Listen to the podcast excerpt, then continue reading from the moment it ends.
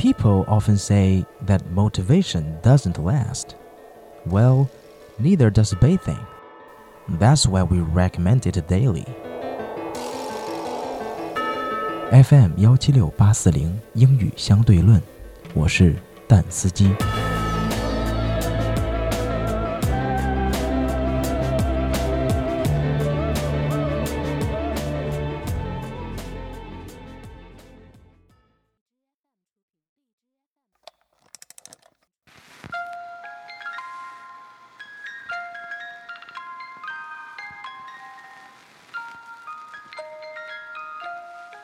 Life inspiring.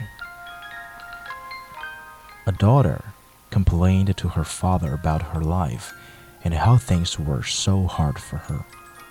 She did not know she was going to make it and want to give up. She was tired of fighting and struggling. It seemed as one problem was solved, a new one arose. Her father, a cook, took her to the kitchen. He filled three pots with water and placed each on a high fire. Soon the pots came to a boil. In one he placed the carrots, in the second he placed the eggs, and in the last he placed the ground coffee beans.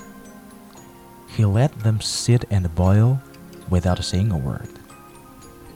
The daughter sucked her teeth and impatiently waited, wondering what he was doing. In about 20 minutes, he turned off the burners. He fished the carrots out and placed them in a bowl. He pulled the eggs out and placed them in a bowl. Then he let the coffee out and placed it in the mug. Turning to her, he asked, Darling, what do you see? Carrots, eggs, and a coffee. She replied. He brought her closer and asked her to feel the carrot. She did, and noted that they were soft. He then asked her to take an egg and break it. After pulling off the shell, she observed the hard boiled egg. Finally, he asked her to sip the coffee. She smiled as she tasted its rich aroma. What does it mean, father? She humbly asked. He explained that each of them had faced the same adversity boiling water, but each reacted differently. The carrot went in strong, hard, and unrelenting. But after being subjected to the boiling water, it softened and weak. The egg had been fragile. Its a thin outer shell had protected its liquid interior, but after sitting through the boiling water, its inside became hardened. The ground coffee beans were unique. However, after they were in the boiling water, they had changed the water.